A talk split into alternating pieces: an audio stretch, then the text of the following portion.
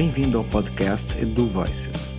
Eu sou Gustavo Borba e semanalmente vamos poder discutir temas relevantes para o mundo da educação a partir da visão de professores, gestores, pais e alunos.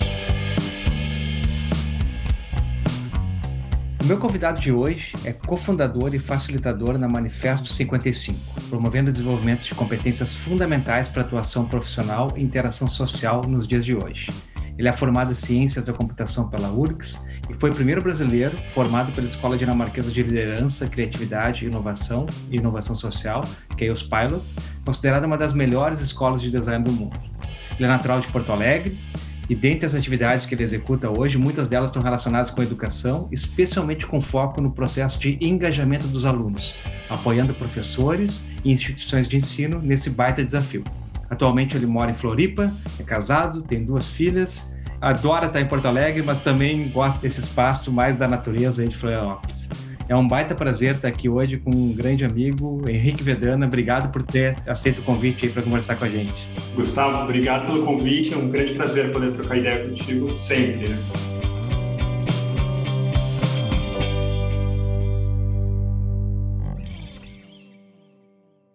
Que bom, que bom. Fiquei bem faceiro de poder ter esse momento contigo aqui, até porque acompanho muito o teu trabalho e a gente já teve a oportunidade também de trabalhar contigo na própria Unicinos, né, na formação dos professores. Então, sei muito da qualidade do que tu tem feito e nesse momento, então, de pandemia ainda, com um olhar inovador, né? Eu queria começar a nossa conversa por aí, sabe? Que tu falasse um pouquinho para nós e para o pessoal que está ouvindo hoje, como é que tu enxerga ou que possibilidades nesse momento, né, que a, a pandemia, enfim, tem todo esse impacto negativo, mas que possibilidades se abriram em termos de inovação e desenvolvimento a partir da criatividade e dos processos de aprendizagem? Eu sinto que o choque da pandemia e mesmo a permanência dela por todo esse tempo tem sido um grande motivador, né? Como se antes da pandemia a gente sempre tentasse trazer novas formas de trabalhar educação, trabalhar o engajamento das pessoas e trabalhar confiança, autonomia, e de repente somos obrigados a trabalhar de casa, né, de forma emergencial, é, à distância, e de repente a questão da confiança passa a ser tão importante, a questão da autonomia passa a ser essencial, e aí de repente, antigamente a gente resistia a essas ideias, agora a gente precisa delas, a gente precisa de alguma solução, de uma saída. Então, acho que nesse sentido foi um grande baque, ao mesmo tempo uma oportunidade para experimentar coisas novas. Então, acho que na história a gente sempre vê né, que algumas situações ruins elas acabam nos ajudando e quando a gente olha para trás, depois a gente vê, puxa, graças a isso que a gente conseguiu inovar e fazer coisas de forma diferente. O que que tu vê, assim, Ludela, nessa linha né, de destaque do ano passado e do que a gente está vivendo agora, assim, em termos de, não só de tecnologia, né, mas de mudança, porque essa questão que tu traz muito e que a gente tem estudado aqui do engajamento dos alunos, né, é provavelmente um dos principais pontos para gerar uma experiência de aprendizagem aí com maior valor. Né? Uh, o que que tu conseguiu ver nesse período assim que gostaria de destacar para a gente do ponto de vista de mudanças né, que impactaram, digamos assim, né, nesse processo de interação professor e aluno a partir da questão da aprendizagem remota? Acho que é difícil ainda de ver as, as a, a gente está no meio do furacão, né? E aqui na nossa realidade mais ainda. Então eu acho que os sentimentos e as experiências e as alegrias, as alegrias no sentido de, de experimentos que dão certo, se misturam com toda a ansiedade, com tudo que, que a gente ainda não está conseguindo enxergar, né, o, o final das coisas.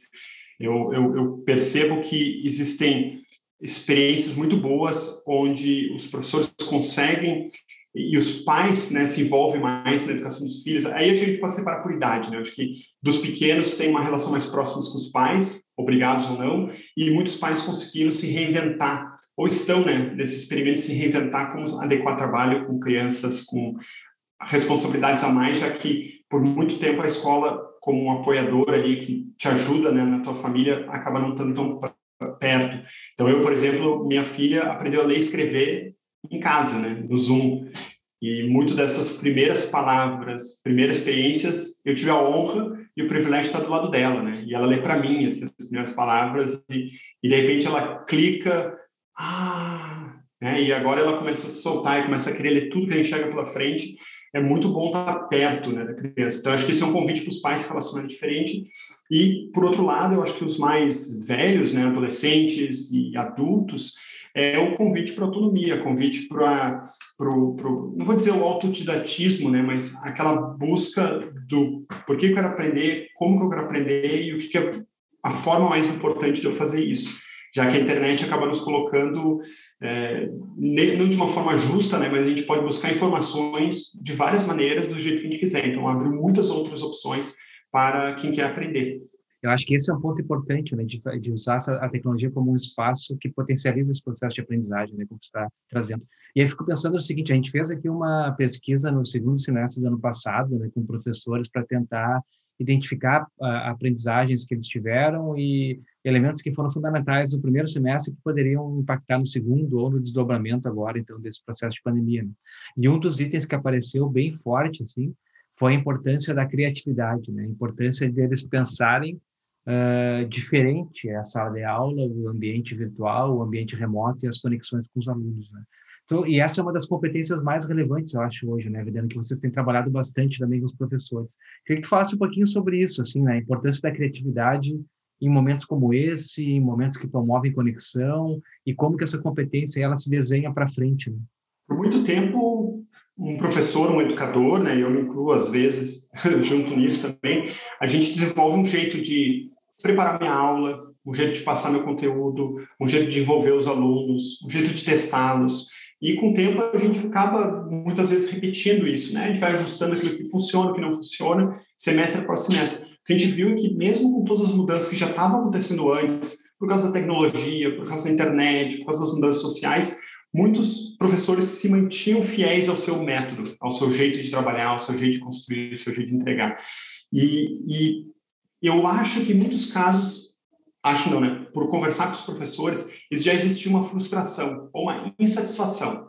Em alguns casos, o professor dizia que a culpa é do aluno, que o aluno não presta mais atenção, que o aluno não está mais interessado, porque né, outros problemas influenciam meu aluno na sala de aula, por isso que eu não presto atenção no que eu digo. Outros casos, o professor assume meia-culpa, né? É, pois é, eu preciso repensar minha aula, agora com a internet, agora com os outros alunos, agora com a, outras questões.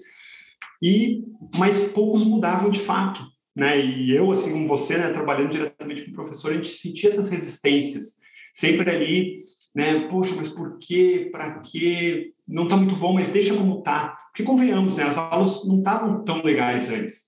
Só que agora com a pandemia, ao longo desse último ano, ficou impossível, ficou inviável dar aulas, né? seja para o professor, seja para o aluno, seja para os pais do aluno que está ali acompanhando de perto, para a sociedade como um todo. Então, a, a criatividade passou a ser um, uma sobrevivência, né? uma sobrevivência do, do, educador que quer sobreviver a mais noites e dias de aula, e é um convite para inventar coisas novas. Puxa, do jeito que está não dá, então vou inventar alguma coisa, porque pior não fica. Né? E, e o engraçado é ver como que experimentos, às vezes até mesmo conversar com outras pessoas e ver o que elas estão experimentando tem sido uma grande fonte de inspiração para tentar arriscar e fazer diferente. E, e, em alguns casos tem tido resultados bem interessantes, a gente começa a observar agora, um ano depois. Muito legal, eu acho que esse ponto que tu comenta, né, de fazer, arriscar, testar, alterar, compartilhar, né, é, um, é como se fosse um processo, um ciclo de aprendizagem que a gente vai construindo ao longo desse, dessa, desse ano todo, né? E que acaba impactando na nossa prática como professores. Eu queria explorar um pouquinho mais isso, assim, porque na verdade, como tu colocou, tem aquele grupo de professores que ele já está mais historicamente propenso, né, a fazer o diferente, a, enfim, a tentar uma alternativa, mas também tem, né, assim como eh, em qualquer área, professores que eles já têm uma, até por ter uma confiança naquilo que eles estão entregando, né, e que buscam entregar aquilo do, da mesma forma, assim, né? Ou seja, eu já tenho uma aula de qualidade, a minha aula de qualidade ela tem esse formato, então eu vou entregar ou eu vou construir o processo assim. E às vezes, eu acho que esse ano aí, como tu comentou, foi um ano difícil, especialmente para um grupo que, que já tinha esse modelo mental mais fechado, né? Então eu queria que tu falasse um pouquinho sobre isso, assim, como que a gente pode apoiar professores que eventualmente não é não é, não é uma questão de querer ou não, né? Às vezes é mais difícil realmente para algumas pessoas é, largarem aqueles modelos que já estão mais arraigados, né? Então, como é que a gente pode ajudar né, professores que querem experimentar coisas diferentes e tentar criar, rompendo um pouco com esse medo do erro, né? E com esse medo do incerto, né? Porque, enfim, é, eles teriam que abrir mão um processo que já está na mão deles, assim. Como é que tu vê isso? Você disse tudo, você disse tudo. A questão do arriscar está no cerne da questão, porque do ponto de vista de quem trabalha com criatividade, processo de inovação, isso é fundamental. A gente precisa estar propenso a nem tudo vai dar certo, eu vou me arriscar, eu vou sair da zona de conforto, eu vou experimentar coisas, eu vou fazer experimentos. É um pouco mais laboratorial, um pouco mais experimental. E a forma como a educação muitas vezes é vista, como a gente aprendeu nas nossas referências, na época que a gente estudava para a internet, era de eu vou evitar o erro ao máximo possível. Deu certo, repete, a fórmula, é o jeito. Então a gente tem arraigado como adultos, em geral, muitos bloqueios, muitos receios, e a gente foge do erro, né? Tem algo dentro da gente que nos bloqueia ao errar. E às vezes as instituições também têm seus mecanismos que punem o erro, que não incentivam uh, a gente a arriscar. Com a pandemia, muitos desses uh, dessas travas organizacionais foram liberadas, né? Pelo contrário, foi assim, gente, olha, inventa, dá um jeito, rebola, né? Tal, tudo uma situação onde os, os sistemas, os procedimentos foram, foram de certa maneira, foi permitido fazer coisas diferentes. Né? Não precisa seguir o protocolo direitinho, vamos fazendo como dá. E isso abre possibilidades. Agora passa a ser do lado interno, né? Como é que eu me abro para arriscar? E aí eu acho que tem duas, duas observações, eu acho que eu tenho feito ao longo do ano e trabalhado com professores que ajudam.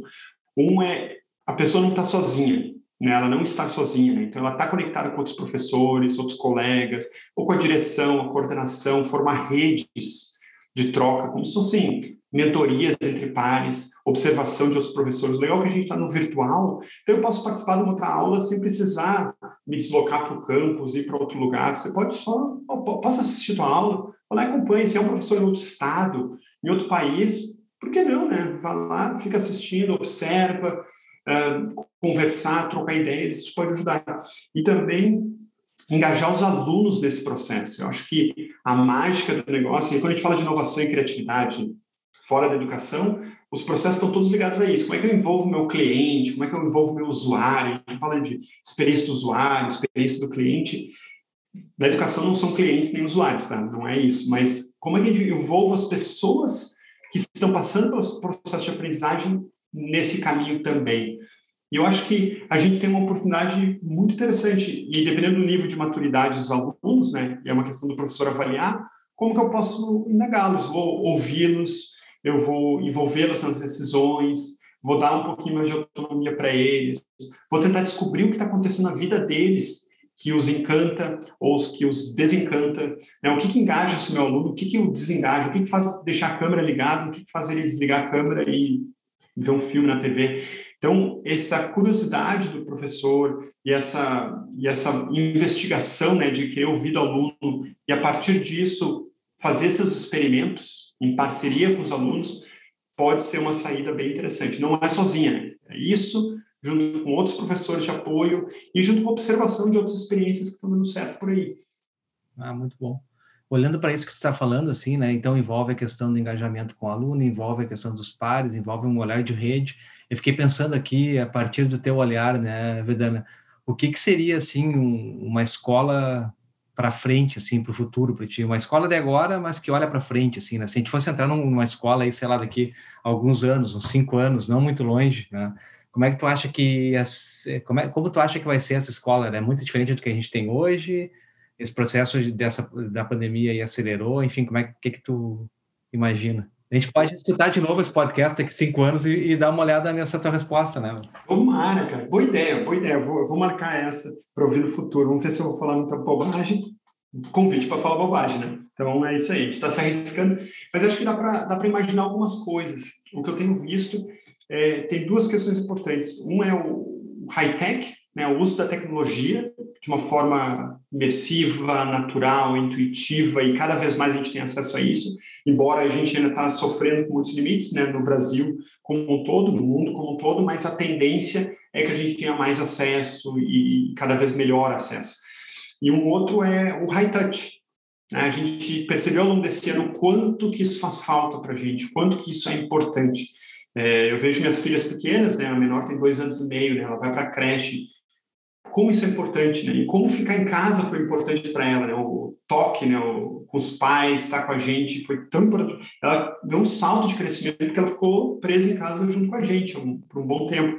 Mas ao mesmo tempo eu vejo que na escola também essa interação com outras crianças. Minha filha tem sete anos, ela se deprimiria se não tivesse o espaço de socialização, o espaço da escola. Então, eu vejo no futuro a combinação desses dois fatores, né? E isso vai mudando à medida da, com a idade das crianças, vai mudando com o perfil de cada criança, e o uso de forma criativa desses dois fatores vai ser muito visível na educação. E o segundo fator é a flexibilidade. Eu acho que essa pandemia está mostrando como a gente precisa ser flexível, a gente precisa construir instituições organizações flexíveis. Ou seja, e a gente está vivendo, a gente vai viver assim por uns bons meses aqui para frente, que é abre escola, fecha escola, aula online, aula presencial. Então, isso, propaga isso daqui a cinco anos, com futuros problemas que a gente possa vir a enfrentar, desafios aí que vem pela frente e como que a gente pode ser resiliente. Né? Acho que bons exemplos aí de, durante a pandemia, eu acompanho, por exemplo, o caso da, da Nova Zelândia, eles têm conseguido ter essa, essa flexibilidade social de né, distancia, fica em casa, depois abre, normaliza, aí volta tudo.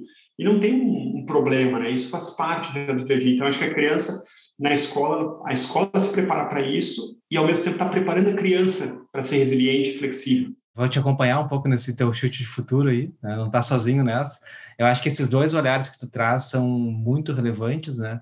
E eu também concordo contigo no seguinte sentido, que a, as estruturas, né, claro que a gente tem muitas diferenças né, em escolas públicas, privadas e, e, no país como um todo, pelo tamanho que o Brasil tem, né? Mas eu acho que muitas estruturas foram desenvolvidas agora e acompanham as escolas, né? Então, além, de, além dessa questão do conceito, tem a questão da infra, né, que ela está agora posta, ela está dada, porque ela de alguma forma foi modificada, e tem também o um ponto que tu trouxe aqui, e que eu já, já, ouvi algumas vezes, que é a questão dos pais, né? Então, pais, mães, enfim, a relação ela é diferente agora, né? Porque, na verdade, essa relação que tu construiu dentro de casa, aí ela também tem, impacta na escola, né? Então, enfim, acho que aí tem, tem uma chave de leitura interessante para as escolas também, né?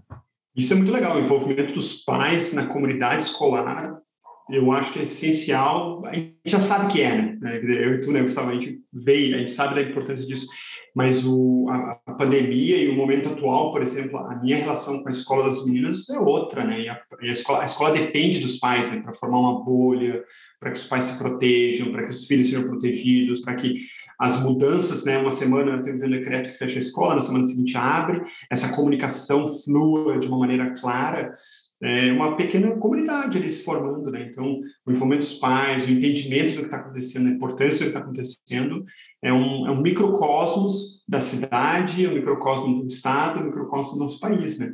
E, e, a gente vê que ali a gente pode treinar os pais, treinar as crianças para viver em sociedade de uma maneira mais ampla, né? Um, uma, quase um treinamento em cidadania, né? Eu acho que a gente está volta algumas décadas, a gente está precisando, né? Muito bom. Bom, a gente está avançando no nosso tempo aqui, já passou bastante. Eu queria, tenho duas perguntas ainda para ti, que são perguntas que eu tenho feito para todos os nossos entrevistados, né? Que é um momento bem legal, porque é uma, é uma oportunidade também de tu compartilhar coisas que estão impactando positivamente em, em ti ou coisas que estão te ajudando a passar por esses dias aí de isolamento social, né? E que tu poderia compartilhar com os nossos ouvintes. Então, eu queria que tu falasse sobre seriados ou livros ou programas que tu tem feito assim que tu queira compartilhar com o pessoal. Depois a gente posta também no site para que o pessoal possa ver, né, o livro que tu que tu vai citar aqui, enfim, e possa também ir atrás disso. O que que tu acha? Bom, boa provocação, boa provocação, Gustavo. É, é, vamos lá. Acho que falando de educação, aprendizagem e, e falando de crianças, né, que a gente está falando aqui, uma eu vou dar uma dica que ela tem três partes. É um documentário, um filme e uma série de TV para crianças, que é o Daniel Tigre, que é o Daniel Tiger, que é o ele foi criado por um americano chamado Fred Rogers, que ele foi um pioneiro da da, da, da uso da televisão para a educação. Né? Ele foi um dos, né, que depois hoje em dia é a TV pública americana e, e, ele teve um programa de TV durou uns 30 anos e é incrível. E em 2019 lançaram um documentário sobre a vida dele, que eu assisti, assim, é, te emociona, assim, o cara é um educador, assim, é, é incrível.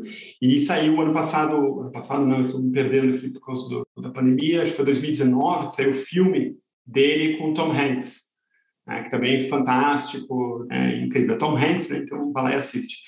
E tem um, um, um, e tem um programa de TV, né? um programa de TV, um desenho animado, né? que é o Daniel Tigre, que é um alter ego dele, né? então é um desenho do tigrinho, e que para as minhas filhas foi incrível como um processo educacional para elas falar sobre emoções, falar sobre né, sentimentos, senso de comunidade, da vizinhança, né, que é a vizinhança do tigre. Isso acompanhou minhas filhas nos últimos anos. Então, eu recomendo aí para todas as idades. É muito, muito bom. Eu vi o documentário e o filme também, não, não vi o desenho, mas bah, é realmente é muito impactante, né? É muito emocionante. E para quem, enfim, está conectado nessa construção de educação e família e tudo mais, tem sem dúvida nenhuma, alto impacto, é uma baita dica, excelente. A minha última questão para ti é para tu, na realidade, para tu pensar se tu estivesse tweetando uma resposta, tá? É uma resposta mais direta, assim, e o tema é o que, que é educação para o Henrique Vedano? Uau, que é educação? Vamos lá. Educação, ela é um processo social civilizatório ah, e aí, civilizatório, a gente pode olhar dos dois lados, né? o lado negativo, né? mas também o lado positivo, que é como que nós conseguimos viver melhor e crescer como sociedade como civilização, né? com tudo que isso impacta. Né? A educação, por muito tempo, foi um processo que ajudou a destruir o planeta, e eu acho que a, no... a educação que a gente está questionando hoje em dia é uma educação que ajuda a salvar, nos salvar dentro desse planeta. Então, ele é um processo social civilizatório, que nós passamos na nossa família, na nossa escola, em todas as relações profissionais e pessoais que a gente tem ao longo da nossa vida inteira. Isso para mim é educação. Muito bom, muito bom, excelente resposta. Queria te agradecer muito, Vedana, assim, ó, um momento muito legal de poder compartilhar aqui contigo essas ideias, né? E te ouvir um pouco mais, né? Porque, como eu comentei no início da, da nossa conversa aqui, eu tenho acompanhado muito seu trabalho, um trabalho muito importante, muito relevante em vários espaços aí. Eu posso falar sobre esse que eu conheci mais de perto dentro da universidade também, tá? E poder te ouvir nesse momento agora, fazendo um olhar para um ano para trás, assim, também é relevante para mim, certamente vai ser relevante para todo mundo que está nos ouvindo. Então, obrigado pelo teu tempo aí e fiquem bem. Pô, adorei, obrigado, Gustavo, pelo convite. Saio daqui reflexivo, as perguntas me fizeram pensar também e eu acho que são conversas como essa que nos, nos levam para frente. Assim, obrigado mesmo. E bom poder contribuir aí com o Edu Voices. Valeu, obrigado, obrigado, Juliano. O Edu Voices é uma produção do Instituto para Inovação e Educação da Unicinos. Este e outros episódios você encontra no Spotify, Apple Podcasts ou no seu agregador preferido. A produção sonora é de Gabriel Tassinari. Eu sou Gustavo Borba e nos vemos em breve.